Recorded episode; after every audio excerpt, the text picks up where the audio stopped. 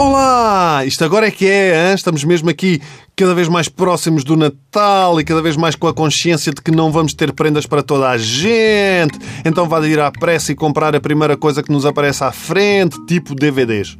DVDs, para quê? Já ninguém usa DVDs.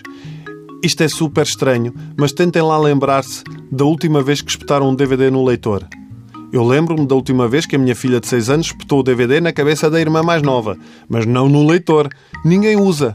Ninguém já, ninguém usa isto, já ninguém usa. DVD, oferecer um DVD é a mesma coisa que estar a dizer: "Olha, toma lá uma capa de um filme de 2004 para teres numa gaveta". Ainda assim, há quem se esforce para comprar uma boa prenda aos outros, não é? É impressionante como o Natal deve ser sobre união e família e amor, mas depois, na realidade, parece que estamos num daqueles filmes de terror em que, se não cumprirmos uma missão super específica, a nossa família toda morre. Eu não sei!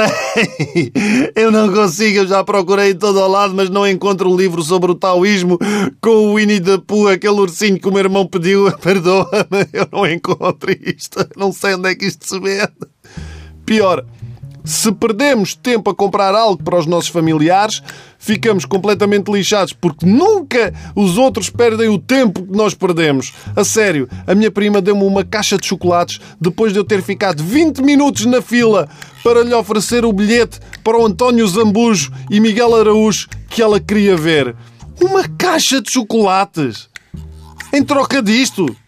Olha, espero bem, eu espero bem que alguém também tenha oferecido uma caixa de chocolates ao Zambujo e ao outro a ver se apanha uma diarreia tal que não há concerto para ninguém.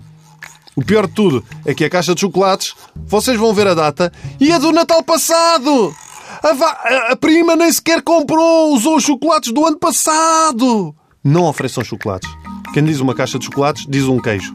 Há quem o faça assim. Sim, oferecer queijo, um belo queijo da serra, que é muito bonito, muito saboroso, e é muito bom, sobretudo para deixar as outras prendas todas a cheirarem a chulé.